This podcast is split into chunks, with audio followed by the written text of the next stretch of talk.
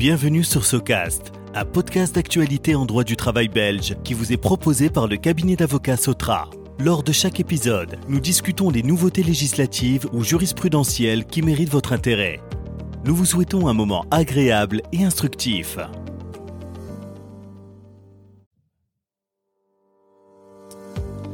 Bonjour à toutes et à tous, je suis Valentin Anquet, associé au sein du cabinet d'avocats Sotra, et je suis très heureux de vous accueillir pour ce nouvel épisode de Socast, notre podcast d'actualité en droit du travail.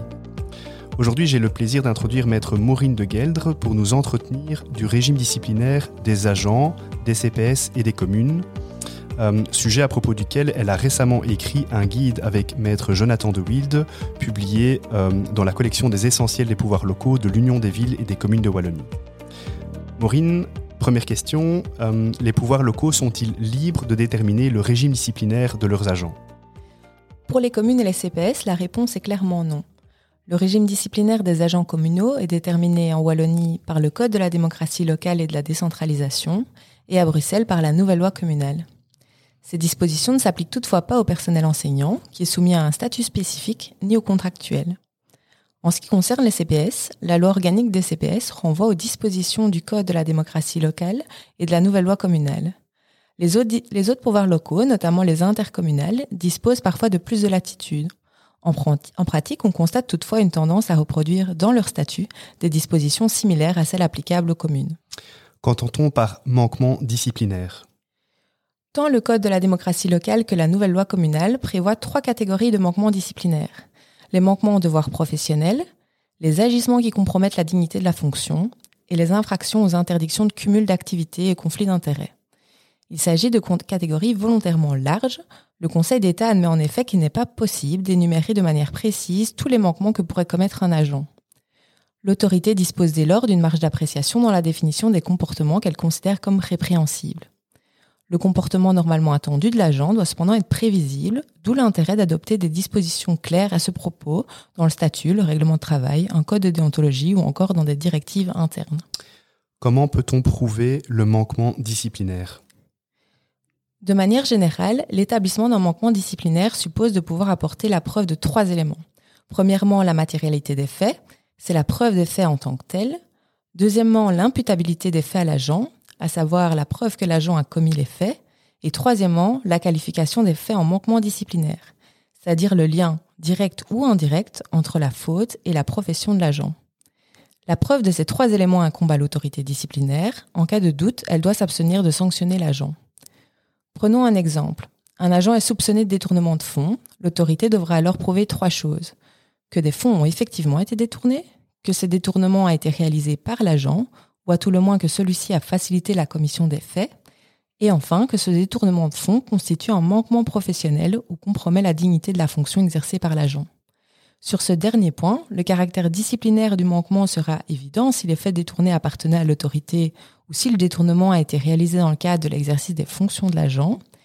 Si le détournement a été accompli en dehors des fonctions de l'agent, il faudra que l'autorité justifie en quoi ce comportement d'ordre privé affecte la capacité de l'agent à remplir ses missions publiques. Alors sur le plan des sanctions, quelles sont les sanctions susceptibles d'être infligées à un agent? Elles sont au nombre de sept. L'avertissement et la réprimande, qui sont des sanctions mineures. La retenue de traitement, celle-ci elle est limitée en ce qu'elle ne peut pas excéder trois mois et que le montant de la retenue ne peut excéder 20% du traitement brut. L'autorité doit également garantir à l'agent le maintien d'un traitement net équivalent au RIS. La suspension, dans cette hypothèse, l'autorité suspend l'agent de ses fonctions avec perte de traitement. Cette sanction est également limitée à trois mois et l'autorité doit également garantir à l'agent le maintien d'un traitement net équivalent au RIS. La rétrogradation, c'est l'attribution à l'agent d'un grade doté d'une échelle de traitement inférieure ou d'un grade qui occupe dans la hiérarchie un rang inférieur. La démission d'office, elle met un terme à la relation de travail statutaire, mais l'agent conserve ses droits à la pension publique. Enfin, la révocation, c'est la sanction disciplinaire la plus grave dans la mesure où elle met fin à la relation de travail statutaire et entraîne en plus la perte des droits à la pension publique. La sanction, elle doit être proportionnée au fait reproché à l'agent. L'autorité dispose d'un pouvoir d'appréciation à ce propos. Elle doit cependant veiller à correctement motiver son choix dans la décision en tenant compte des éléments concrets du dossier et le cas échéant des circonstances atténuantes avancées par l'agent. Alors, euh, au niveau de la procédure, est-ce qu'il y a une procédure spécifique à respecter par les pouvoirs locaux? Oui, les pouvoirs locaux sont tenus de respecter une procédure disciplinaire spécifique. Sans entrer dans les détails, cette procédure implique tout d'abord de déterminer l'organe complétant pour infliger la sanction. Le directeur général s'est également vu confier le soin d'établir un rapport disciplinaire à l'attention de l'autorité. Il s'agit d'une pièce maîtresse de la procédure. Le directeur y expose de manière neutre et objective les faits reprochés à l'agent, les éléments contenus dans le dossier et les raisons qui justifient, selon lui, le lancement de la procédure disciplinaire. L'absence d'un tel rapport lorsque sa rédaction est imposée vicie la procédure disciplinaire?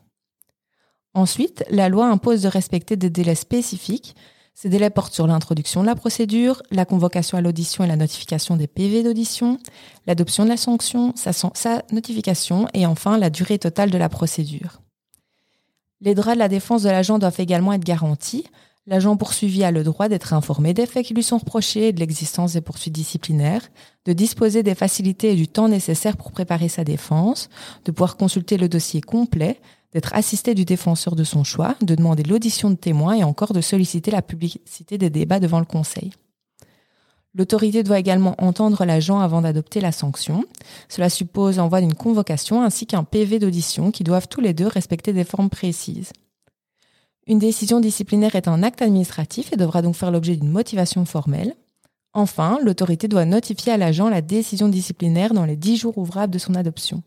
Il s'agit d'un délai important car si le pli ne parvient pas à l'agent dans le délai, l'autorité est supposée avoir définitivement renoncé à le sanctionner. Et dans certaines hypothèses, l'autorité doit également notifier la décision à la tutelle. Alors, une fois la sanction adoptée, euh, l'agent dispose-t-il de voies de recours? Oui, l'agent dispose de plusieurs voies de recours. D'une part, l'agent peut introduire un recours auprès de la tutelle pour solliciter l'annulation de la décision. D'autre part, l'agent peut introduire un recours auprès du Conseil d'État pour obtenir l'annulation de la décision, voire en cas d'urgence, sa suspension. Très bien. Euh, une dernière question, Maureen. Les contractuels sont-ils soumis à un régime disciplinaire identique à celui des agents statutaires? Non, le régime dont nous venons de parler concerne exclusivement les agents statutaires. Le régime disciplinaire des contractuels trouve généralement son fondement et ses modalités dans le règlement de travail. Nous y reviendrons toutefois dans un prochain podcast. Merci Maureen pour ces explications. Euh, merci à toutes et à tous pour votre attention. À très bientôt pour un nouvel épisode de SoCast. SoCast vous est proposé par Sotra, un cabinet d'avocats spécialisé en droit du travail dans le secteur privé et le secteur public.